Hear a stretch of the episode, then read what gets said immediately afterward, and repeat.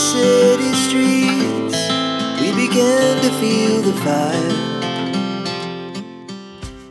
大家好，在往后说之前，我们要讲到另外一个更严重的飞安事故哦，在西元一九七七年三月二十七号，有两架波音七四七客机在西班牙北非外海的加纳利群岛洛斯罗迪机场跑道上高速相撞哦。你看看两架七四七哦，这次事件哦，总共造成了五百八十三名的乘客哦，还有机组员的死亡。那事件的调查结果呢？是因为事故其中之一的荷兰皇家航空公司的机组员呢，是因为转降的关系，所以他们这个工时哦，就有可能会超过。那如果工时超过，他们又受到严厉的处分，所以他们心理压力就很大。这个压力呢，就使得这个机长的情绪非常焦躁。那又因为机长他的作风很强势，他是荷兰皇家航空公司一个非常有名的机长啊，他的飞行时速也非常高。因为他的作风非常强势，而否决了其他机组员的提醒跟质疑。事实上哦，其中有一个组员他发现这个事情，他发现有一架飞机呢正要跨越跑道，可是呢他的这个质疑被机长否决了哈。于是呢。荷兰航空的这架飞机哦，就在泛美航空还没有跨越跑道，在还没有完全脱离跑道的时候就开始滚行，那最终呢就导致了两架飞机相撞。那我们刚刚一开始就是说，我们的重大的飞安事故啊，绝对不会是一个因素造成哦。所以呢，造成这次重大伤亡的原因啊，那有四个。第一个，因为班机延误了，这个组员很焦躁，这人一焦躁啊，这个很多事情。这个思虑啊，就会欠周虑。那再来呢？这个机长他为了要节省后续的时间呢，所以他把油加满，把这飞机油加满了。这个飞机很重，他即便看到了还没有脱离跑道的飞机，也没有办法把飞机带起来，因为飞机太重了。再来呢，就是因为飞机加满了油，所以引发这个很大的火势啊，就很难扑灭啊，更造成了机上的人这个伤亡非常严重啊。最后一个很大的原因就是浓雾。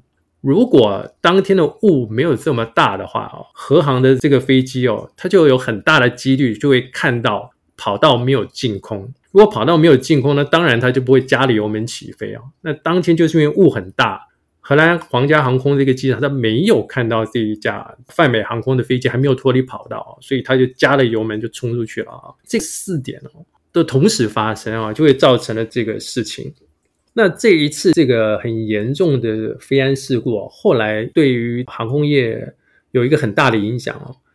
有一个学说就因此而产生了，叫做 CRM，它的英文缩写叫做 Crew Resource Management，就是说啊，在旧时代，机长有绝对的权利，其他的人呢都是附属，所以机长说了算。可是从这一次两架七四七相撞的事情来看。机长过于权威，事实上是一个非常危险的事情。所以呢，在一个驾驶舱里面呢，我们会认为所有的组员都是一个非常宝贵的资源。那么他们都是一个可以辅助或者是说影响这个航班的因素啊。身为机长，他不能够过于权威，他应该要有他的职责。可是呢，我常常说啊，机长跟副驾驶哦，他们在人格上是没有差异的。他们只是在职责上有差异，所以当副驾驶或是任何人提出质疑的时候，这个机长啊，他应该要放下自己的身段呢，去听听别人的建议啊。如果建议不好，那也就算了，也无所谓嘛，反正是安全。那如果是好，或许就救了一命啊，这件事情很重要。那我想机组员呢，将绝大多数的心力哦，专注于减少延误啊，因而啊，去很急促的形式。那就我们刚刚说的，很容易忽略潜在的风险造成犯错几率的大增。这个在驾舱里面过于强势或是过于懦弱的性格，都不利于驾舱内建立有效的沟通环境。那有的时候呢，航空公司也是啊，但是为了成本考量，将飞行员呢视为完美的人体机器。什么叫完美人体机器呢？你去睡觉就马上睡得着。闹铃一响就起来，然后精神很好，那就可以上班。他就无视于疲劳所累积造成的风险了。这些因素都有可能会造成航空公司或是机组员啊，要付出很惨痛的代价啊。那我们现在这个呢，是第二点啊，就是副驾驶为什么没有及时阻止机长的错误行为？那 Andrew，你刚刚有听到 CRM 这个东西，对不对？对我刚刚有听到这个东西，就是每个机组人员对于机长可能都是一个很有利的帮助或判断。如果机长可以听每个 cabin crew 建议的时候，可以造成比较好的事情会发生。对，而且哦，CRM 这个东西哦，虽然它源自于航空业，其实它可以用在我们的生活里面，对不对？如果一个人他非常的武断，非常的霸道，其实。这个是对自己的一个损失嘛？他没有办法听从他人的意见。对，没错，没错。所以哦，这个心胸要广大哦，你听听别人的意见哦，或许会对自己有很大的帮助啊。或许啊，有时候还真的是救自己命了，对不对啊？没错，没错。那我们现在讲到哈，这个 Charlie Fire 滑行道的这个 Star Bar Light 这个故障这个事情哦，这个 Stop 就是那个停止的这个 Stop。那个 bar 就 B A R 就是那个呃 B A R 那个英文是一条是巧克力 bar 那种感觉，对，类似。然后 light 就是那个灯的那个 light 哈，它这个故障哦，我也认为是造成这次事件的关键因素之一哦。那么 star bar light 哦是跑道与滑行道交界的一排红灯，这个航管人员哦。在许可这个飞机进入跑道以后呢，他就会把 Star Bar Light 关闭。那么依照法规哦，如果航管人员许可飞机进入跑道，但是呢这个 Star Bar Light 没有熄灭哦，飞机还是不能够进入跑道哦。所以你看哦，这个 Star Bar Light 的这个位阶哦，是比航管指令要高的哦。这个是防止飞行员哦误入跑道的最重要的一个防线哦。也就是说哦，我们在滑行跑道以前，只要看到前面有红灯，这个很直觉嘛，有红灯我们绝对不会进去啊。那即便航管你可以进去，我们也不会进去啊。我们从他机场的飞航公告里面哦，知道这个 Star b a r Light 它故障待修。如果这个海上保安厅的机组员哦。他们这一次发生的时间在傍晚，光线也算是暗了哈。那如果呢，他们在夜间哦，就是和在昏暗的时候，能够看到很明显的一排红灯哦，本能的停止把飞机刹下来哈。因为我们所受的训练跟教育就是，你只要看到这个红灯就一定要停下来哦，所以已经变成一个本能反应了。可那这次呢，因为这个灯它没有，所以呢，他就错过了一个进入跑道前停下来的这个机会了。那有的时候我们也不懂为什么，这个不一定是日本机场了，全世界的机场都一样。有的时候在飞航公告里面说某一个东西什么坏掉啦，什么维修啦，它一修不是修个一天两天啊，一修几个月都常常有的事哦。我们不晓得为什么，是因为带料吗，还是什么技术问题？所以呢，我相信哦，在经过这件事情的时候哦，这个机场啊或者场站啊，或许可以检讨一下啊，为什么常常有修个东西要修这么久？是很贵吗？还是人工不够呢？还是线路要重新安排呢？等等，我们不晓得哈。机上有一个东西叫 redundancy，那其实是不是是不是可以把这个东西也放在 stop bar line 上面？可以需要有一个 redundancy 的东西呢？其实机场它这个 star bar line 是没有 redundancy 的，它就是那一个灯啊。那或许他们在电力系统啦等等等等啊有 redundancy，可是像这个灯啊。因为你说它很重要嘛，对，它很重要。那它是不是必要呢？它未必。为什么呢？因为它有航管指令啊，地上有画线啊。那这个 Star Bar Light 哦，是一个辅助的灯光，它没有，当然也是可以。所以，因为这种呃没有也可以的东西，它应该就不会做 redundancy 啊。比如说什么东西要 redundancy 呢？这个呃，机场的电力系统，如果机场电力系统它 shut down 的话，哇，那完蛋了，整个机场都黑了，那当然是不行啊。那航管的这个通讯这个也发不出去，当然不行。所以电力这个东西它是有 redundancy 的。肯定说这个灯哦，灯就坏掉就坏掉啊，这才没有 redundancy，这个也没办法，因为也是成本考量。如果它什么东西都做 redundancy 的话，那那个成本就会很高，而且还有一个，或许也是没有地方可以摆两个，那两个灯，两排灯。然后什么东西就摆两个，这个可能也不实际啊，所以这个东西它的确是没有 redundancy 的啦。这个问题很棒啊，哈，或许我们可以以后可以建议这个机场把一些重要的设备哦做一些 redundancy，这样可以提高安全嘛。甚至如果不是一模一样，是一个 backup 的系统也可以。其实是有哎，其实有那个在 Starbar Light 的这个跑道两边哦，它有一个叫做 Runway Guard Light 哦，就是跑道外一个一个闪黄灯，它是提示啦，不过它是一直在闪的。这个只是一个辅助，告诉飞行员跑道的边线在哪里，这还不足以阻止这个飞行员要滑进去了。它只是另外一种提示，告诉飞行员滑行道在这里。这一次呢？如果 Starbar Light 坏掉了，那我们这个 Runway Guard 这个 Light，即便它好的，我觉得对这件事情帮助也不太大。也，那我们再继续哈，再讲下一个事情。哎，Andrew，你还记得最后一个可以避免的这个原因是什么吗？是航管人员在进入这个四十秒的期间没有去提醒，或者是没有发现吗？呃，没有。哈 哈我们刚刚说的是哦，就是日航这个班机哦，它没有。及时看到海上海上保安厅这些飞机误入跑道，当然这原因有很多啦。一个原因有可能就是它已经落地了。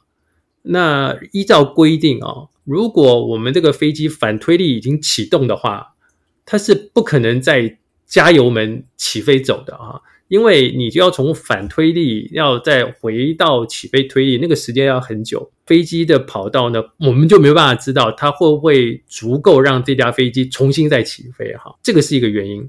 第二个呢，它可能飞机离跑道其实也很近，它也真的看不到，它也真的看不到。为什么看不到呢？我们刚刚就要说啊，飞机在落地以前，它会做一个带平飘的动作，我们这个英文称之为 flare。那在来 flare 的时候，因为机头抬起来的。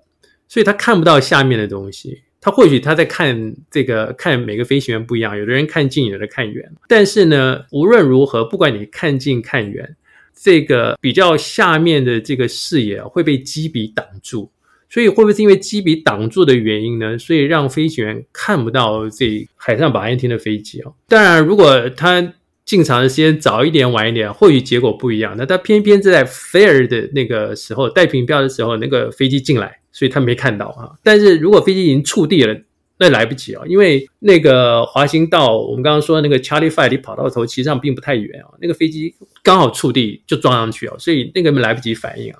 那再来啊，我们就是说，民航客机哦看起来很大，但是你在空中哦间隔几百公尺看哦就很小，一般的民航机啊，那何况像 Dash A 这种短程的这区间客机。在这次发生事故的三四右跑道，它的跑道宽有六十公尺，长哦有两千六百八十四公尺，将近二点六公里长，跑道其实很长啊。Dash 的翼展有多少嘞？才二十六公尺，翼展啊，就是机翼的宽度二十六公尺。那飞机长多少？才二十三公尺。那在落地的时候，即便白天哦，我都不见得看得到这么小的飞机啊。而且因为飞机的颜色是白的，跑道是灰色的。也不见得很容易看得到啊。虽然哦，飞机上有红色的闪灯，它在机背跟肚子上都有一个红色的闪灯。那机翼的左右哦，左边有红灯，右边有绿灯，这个东西会一直亮的哈。那你在进跑道以后呢，它会开一个白色的闪光灯，我们称之为 strobe light 啊，这个会闪跟闪灯一直闪一直闪哈。但是呢，这么多灯哦，难道你开了这么多灯，真的还看不到吗？会耶，真的会耶。为什么呢？就是因为我讲说被机鼻琴挡住了很多的视野。对，第一个这是原因之一哦，还有一个就是哦，这些灯哦在高空中很容易看到。为什么？因为高空没有光害啊，在高空中它没有光害哦，所以你有一点灯光就很容易看到。但是呢，在场面上哦，包括一般这个呃城市里面的光害啦，跑道上的灯光啊等等哦。就会使得这些飞机上的这些警告灯啊，这些红灯绿灯啊，就未必相对啦，就没有那么容易被看到。还有一个，还有一个非常关键的问题哦，就是这一次这个海上保安厅的飞机哦，误入跑道的位置哦，是在这个触地区的范围，也就是在它的这个 touchdown zone 的这个范围。那这个区域哦。它在这个跑道中心线的两侧哦，各有一个呃，都有两块这个灯，这个灯的范围，它的范围有多大呢？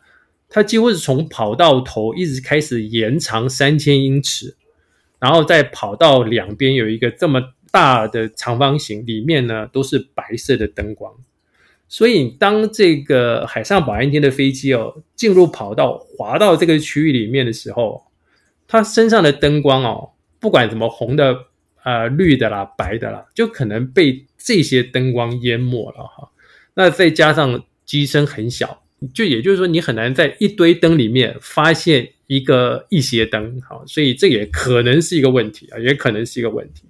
那有的时候我们以我们进场的经验哦，就是跑道灯它就会开得很亮，其实在晚上的时候真是很刺眼啊，尤其现在的灯都不像以前是钨丝灯，是 LED 灯。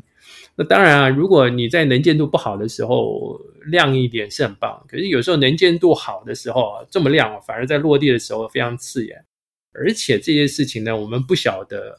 会不会因为这个它当中里面这么亮的一个灯哦，使得这个海上保安厅的飞机反而因为这样它没有被看见？我想哦，刚刚说的哦，飞行事故讨论这么多东西哦，都不是为了要处罚飞行员了，啊，或是要怪谁错哈？对于飞行员来讲，他一定不愿意犯错嘛。那他为什么会犯错呢？他有可能是制度的问题啊，有可能是这个飞机设计有问题啊。